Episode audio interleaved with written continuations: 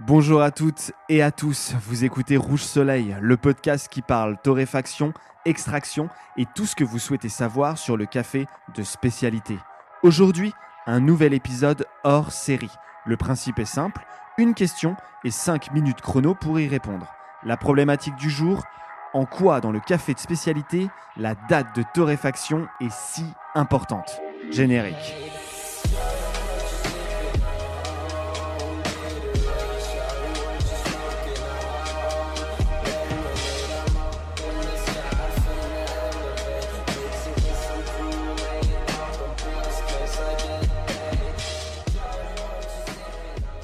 Essayons de comprendre ensemble dans un premier temps ce qu'elle signifie. Eh bien tout simplement la date de torréfaction, je ne vous apprends rien, indique le jour où le café vert a été cuit pour devenir extractible, donc torréfié. La date de torréfaction n'indique que cela.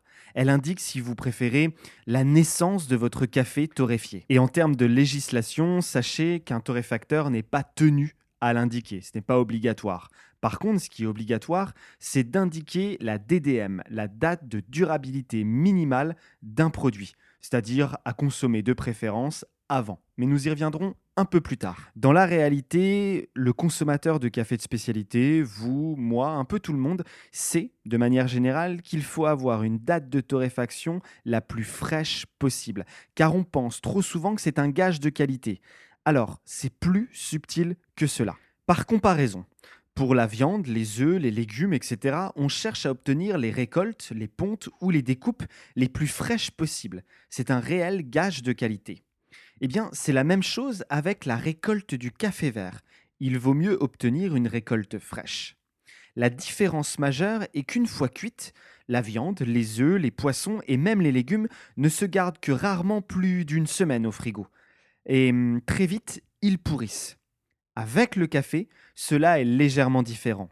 À partir de la date de torréfaction, à partir de cet instant, on va vers ce qu'on peut désigner le pic aromatique. Et une fois atteint, on redescend vers un appauvrissement gustatif. Mais attention, cela ne se fait pas du jour au lendemain et il y a de grandes subtilités. Et dites-vous que chaque café de chaque torréfacteur a plus ou moins un pic aromatique différent.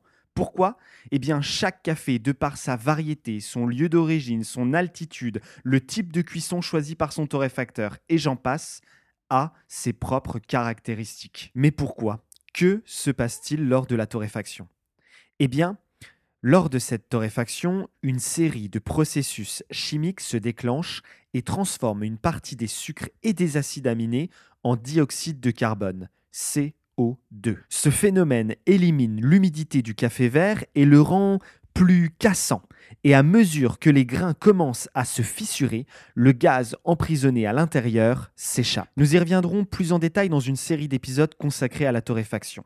Ce qui nous intéresse ici, c'est qu'une fois la torréfaction terminée et les grains refroidis, ils sont mis en seau pour ce qu'on appelle le dégazage, pour permettre au gaz restant de continuer à s'échapper. C'est continu. Tant qu'il y a du gaz, il dégaze. Imaginez une longue expiration. Dans ce cas, comment la date de torréfaction va influer votre extraction, qu'elle soit expresso ou plutôt méthode douce? Chez Rouge Soleil, nous sommes pour la pratique. Donc, on va d'abord vous encourager à faire une extraction ou un cupping du même café à deux ou trois dates différentes. Ensuite, parlons un peu chimie. Si nous partons du principe que le café dégaze, c'est qu'il y a en lui trop de CO2. Et plus le temps passe, moins il en a. Donc, un café extrait trop jeune de sa date de torréfaction a encore trop de CO2 et trop de CO2 va avoir pour conséquence en tasse un goût relativement acide et causera de nombreux problèmes lors de l'extraction en particulier sur les expressos, car cela entraîne du channeling et par conséquent de graves incohérences. Et vous passerez votre temps à essayer de comprendre et à calibrer votre moulin et machine en vous disant ce café est dégueulasse. Atomic batteries to power. Turbines to speed. Roger. Ready to move out. J'en profite pour utiliser ce petit jingle car on va faire une toute petite interlude. Alors ça va rajouter quelques minutes euh, au podcast, mais c'est pas grave, on s'en fout, on fait ce qu'on veut. Du coup, je vais revenir juste sur ce terme, le channeling. Eh bien, pour le définir tout simplement, le channeling, c'est le phénomène qui pousse l'eau lors de l'extraction, que ce soit en espresso euh, ou en méthode douce, à passer par un seul chemin à travers le café un chemin étroit et spécifique sans couvrir uniformément l'ensemble du café. Et le mot channeling, on peut littéralement le traduire par le mot français canalisation. C'est comme si l'eau trouvait juste un chemin et se frayait à l'intérieur du café et n'essaye pas d'aller puiser toute la palette aromatique sur l'ensemble du café que vous avez mis soit dans le panier euh, du porte-filtre espresso, soit dans votre V60 Chemex pour une méthode douce euh, par exemple. Mais revenons à notre café trop jeune et donc plein de CO2. Trop de CO2 car trop peu de dégazage, eh bien cela va créer lors de l'extraction la formule chimique suivante. CO2 présent dans le café plus H2O, l'eau de l'extraction, forme à eux deux une molécule d'acide carbonique H2CO3. Et c'est un acide instable qui se dissocie dans deux directions. La première, un ion H+, qui augmentera l'acidité de l'eau. Le second, un ion bicarbonate, HCO3-. C'est pour ça que lors d'une extraction, l'ajustement et le calibrage de la taille de la mouture est très très important. Plus le grain est vieux, plus il devient poreux. Cela signifie qu'au fur et à mesure qu'ils sont broyés par votre moulin, les structures se décomposent plus facilement permettant à l'eau, du coup, de mieux pénétrer et dissoudre les solubles. Donc, plus un café est vieux, plus je vais réduire délicatement et ajuster la mouture.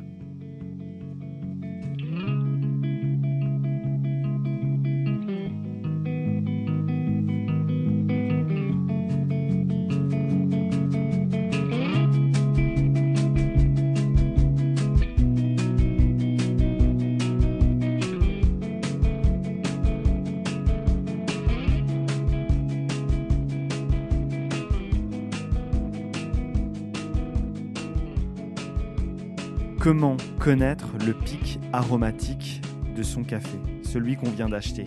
Eh bien, on peut vous donner des pistes. La première, demandez à votre torréfacteur ou votre revendeur de café de spécialité. Dites-vous que chaque café est unique et que son torréfacteur aussi. Ce dernier doit être en mesure de vous renseigner et de vous répondre simplement ce Oni du Salvador sera à son pic à partir du 13e jour post-torréfaction. C'est son job. Autre piste, renseignez-vous sur la torréfaction. Un café d'une torréfaction plus légère, par exemple pour filtre, se gardera plus longtemps, car les grains sont moins cuits, donc moins poreux, donc moins enclins à laisser s'échapper le gaz. Plus le gaz met du temps à s'évader, plus il se conserve. Je le redis, mais c'est comme une grande expiration monacale. On a remarqué parfois sur euh, certains cafés que leur pic aromatique avec une torréfaction légère était à 30 voire 35 jours post-torréfaction. A contrario, les torréfactions plus foncées, comme celles pour les espressos, sont plus cuites, donc plus poreuses, et donc laissent plus facilement le gaz s'échapper elles auront parfois une couche substantielle d'huile naturelle qui s'accumule à la surface du café. Vous voyez, quand un café est très très brillant, c'est qu'il a été énormément cuit. Et lors de l'exposition de ce café trop cuit face à l'oxygène, cela peut faire rapidement rancir le café. Car O2, l'oxygène, affecte l'huile. Il se passe exactement la même chose avec votre huile d'olive. Avant de conclure, eh bien, on peut dire qu'il y a toujours des exceptions, surtout dans le café.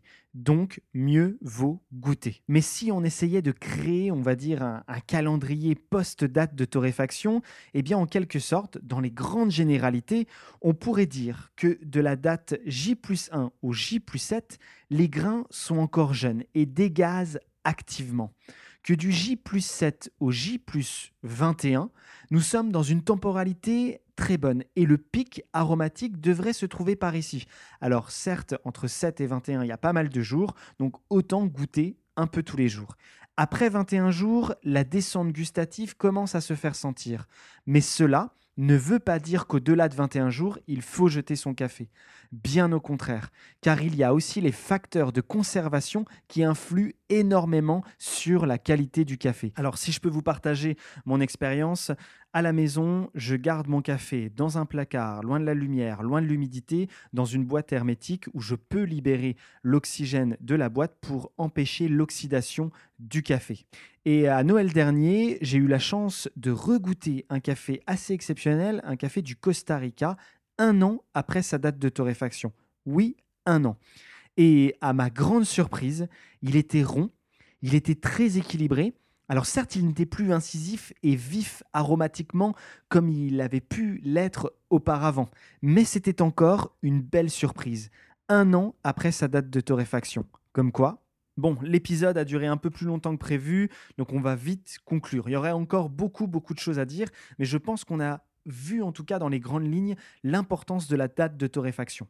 Donc pour conclure, la fraîcheur d'un café ne fait pas tout, mais elle contribue à vous garantir un achat de qualité. Achetez au plus frais, mais consommez au plus intelligent. À J plus 7, c'est déjà pas mal. Et pour enlever tous les doutes possibles sur l'achat, n'hésitez pas à demander auprès de votre torréfacteur. Il en sera ravi. Après tout, c'est lui qui a fait rentrer ce café dans sa gamme et c'est lui qui l'a travaillé.